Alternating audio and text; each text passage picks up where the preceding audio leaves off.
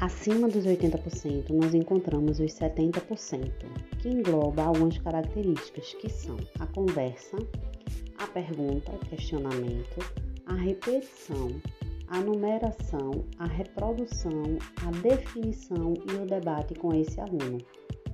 Acima dos 70%, encontramos algumas características que são 50% dessa metodologia ativa, conforme a pirâmide de William Glass, é ver e escutar.